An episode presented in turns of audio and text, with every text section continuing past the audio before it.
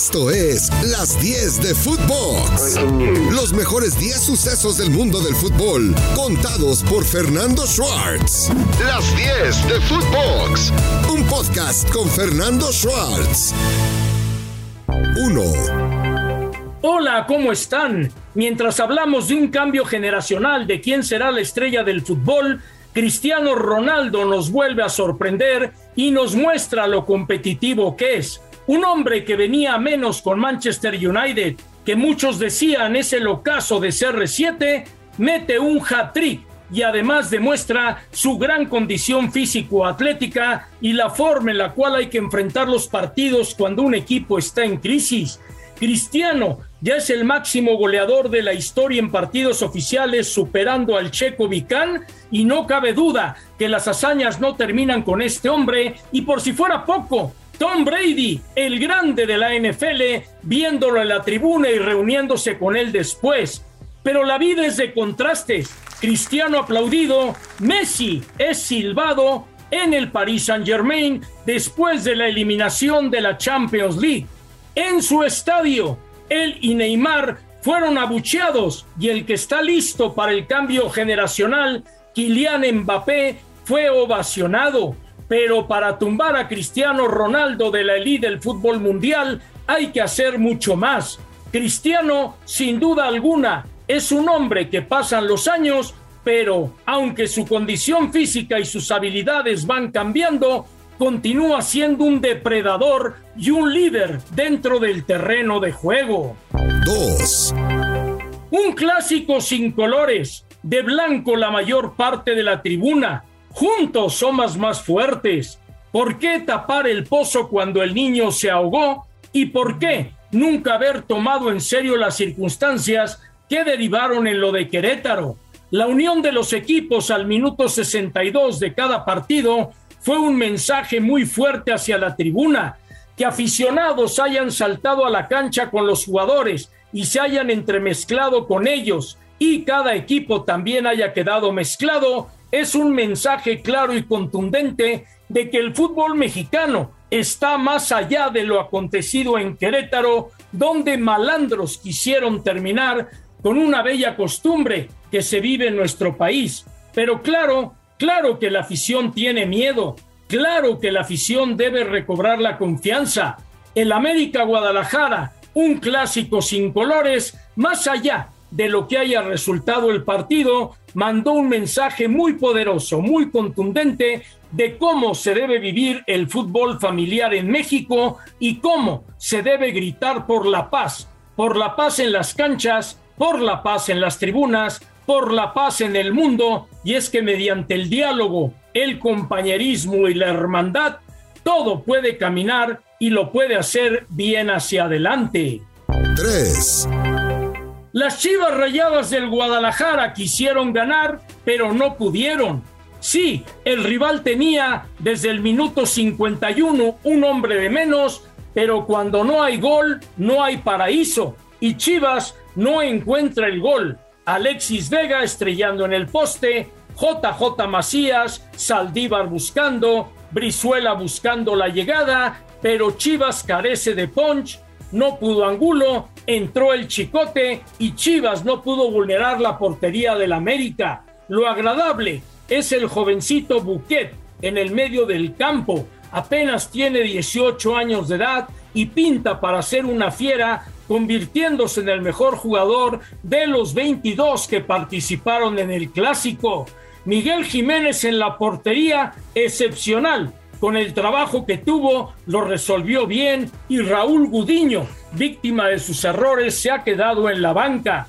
Chivas domina, Chivas tiene posesión de balón, pero Chivas no tiene gol y no se trata de dominar, no se trata de agradar en algunos momentos a la tribuna, se trata de ganar y contra 10, ni contra 10, Marcelo Michele Año encontró la llave que a final de cuentas lo pudiera llevar a obtener una victoria que le hubiera, del verbo no existe, dado tranquilidad en lo que queda por delante de la temporada.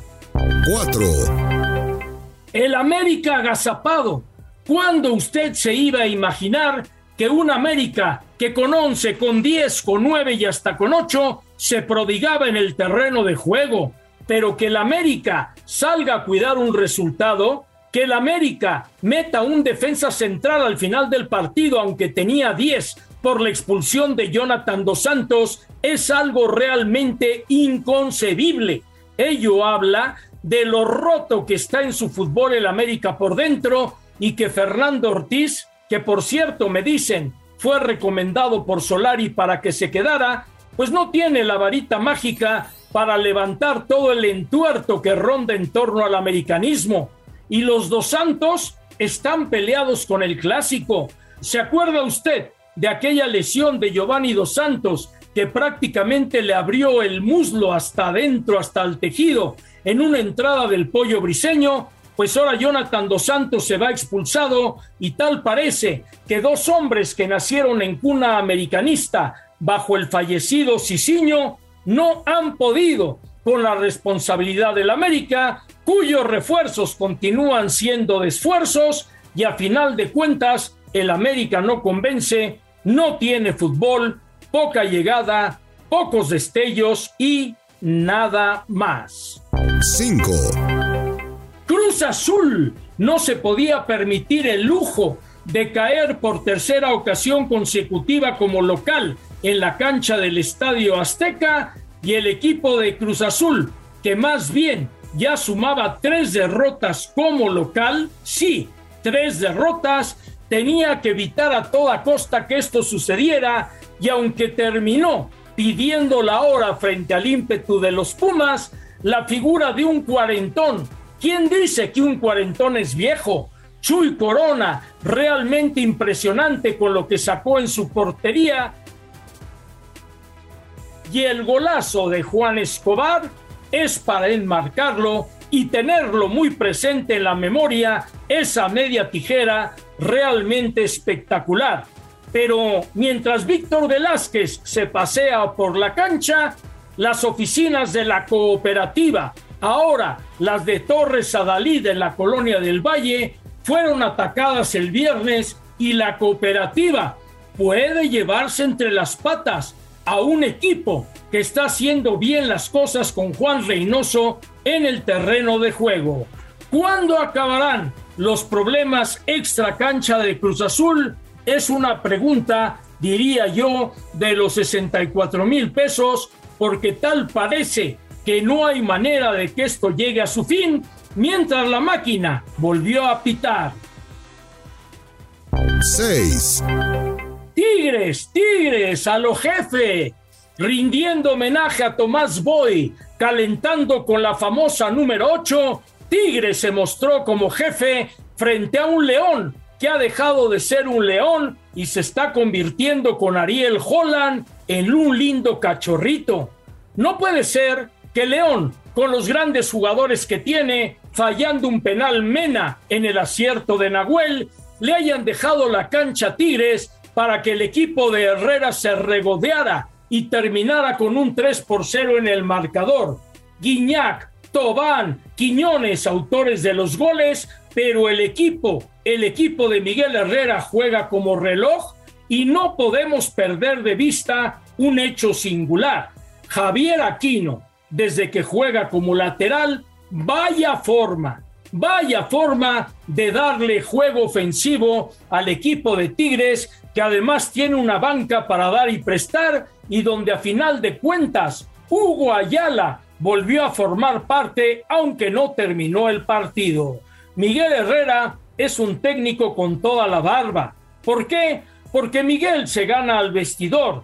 ¿Por qué? Porque Herrera sabe de fútbol. ¿Por qué? Porque Herrera no es un técnico separado del plantel y esto se refleja dentro del terreno de juego. 7. Pachuca ha vuelto a la dinámica de los viejos tiempos. Juega bien de local, juega bien de visitante, está en la parte alta de la tabla y Almada, que había hecho jugar muy bien al equipo de Santos, ahora lo vuelve a hacer con los Tuzos de Pachuca y lo que es el destino. Almada no era la opción una para el equipo de Pachuca, mas sin embargo, cuando queda libre de Santos y Pachuca no encuentra técnico, se traen Almada. Vaya buen motivo para acrecentar el pleito en la mesa entre Chucho e Irraragorri, pero a final de cuentas, Almada le ha dado un toque mágico al equipo de Pachuca, aprovecha la experiencia de Ustari, aprovecha experiencia de Ibáñez en el frente, pero a final de cuentas, viste al equipo con jugadores canteranos como un Chávez que está destacando enormemente en este torneo. Pachuca ha vuelto por sus fueros. Este Pachuca se planta igual de local que de visitante y eso, eso se le aplaude porque hay equipos que cambian su forma de jugar cuando se trata de ir de visitantes, pero este Tuzo ha salido de la madriguera y debe ser protagonista hasta el final del torneo.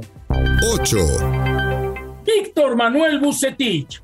Más sabe el zorro por viejo que por diablo. Y Víctor, ¿qué hizo en Rayados? Simplemente puso orden, practicó la táctica fija, sacó de la banca Joel Campbell, no le pesa la ausencia de Funes Mori y aunque Monterrey todavía no está en su mejor esplendor, lo cierto es que ya saca los resultados que no sacaba con Javier Aguirre. Bucetich habla mucho con el jugador, es un hombre que está pendiente hasta el del mínimo detalle, trata de ser justo a la hora de poner su alineación con aquellos que tuvieron mejor trabajo a lo largo de la semana, en un abrir y cerrar de ojos, le ha dado al equipo de Pachuca unos títulos atrás le ha dado lustre a los tecos de la Autónoma de Guadalajara, le ha dado lustre a León, a La Piedad, a Cruz Azul, por donde ha pisado. Incluso en Chivas hizo un buen papel, aunque consideren lo contrario. Y ahora, con los Rayados de Monterrey, una vez más, Víctor saca la vara mágica, que por algo todos lo conocemos como el Rey Midas, porque lo que toca lo hace funcionar y lo lleva a grandes alturas ganó hasta un título de Copa con Querétaro. Ahí lo digo todo. 9. Héctor Herrera ya explicó, después de la victoria de Atlético de Madrid sobre Cádiz, el por qué está dejando el fútbol español para irse a la Major League Soccer. No había arreglo para continuar con los colchoneros. Curiosidad del destino. Héctor titularazo en las últimas jornadas y bueno, como viene jugando, uno pensaría que le iban a extender el contrato. Pero, pero, pero, como estaba en la banca, Héctor y su gente se movieron y será jugador franquicia en Houston, donde además, fíjese usted qué interesante plan, será un líder, un líder total dentro de la comunidad hispana y principalmente la mexicana en Houston y en el estado de Texas. Un plan muy bien planteado por el Dynamo de Houston y Héctor Herrera a sus 32 años. Tiene un mundial por delante. Ya estuvo en Brasil, ya estuvo en Rusia, estará en Qatar, está asegurando el futuro de su familia como usted y yo le haríamos y no hay nada que criticarle a Héctor con la decisión grande que ha llegado a tomar. 10. Y la 10 es para un goleador de 10. Javier Hernández, el chicharito, anda incontenible en la Major League Soccer. Galaxy pierde 3 por 2 con Seattle, pero Chicharito se vuelve a ser presente en el marcador, pero, pero, no estará presente en la convocatoria de la fecha FIFA para enfrentar a Estados Unidos, a Honduras y El Salvador. Chicharo de plano está borrado. Está lesionado Funes Mori, Raúl va caminando, Henry Martín se ha desaparecido y teniendo a un hombre como Javier Hernández y no llamarlo, es que hay un caldo gordo que está hirviendo, hirviendo dentro del seno de la selección nacional, más allá de la cancha, para que no lo llamen. Hay veces en la vida que hay que ver por el bien común, pero también cada cerebro es un mundo y Martino así lo decidió. Hasta la próxima. Esto fue Las 10 de Footbox, un podcast con Fernando Schwartz.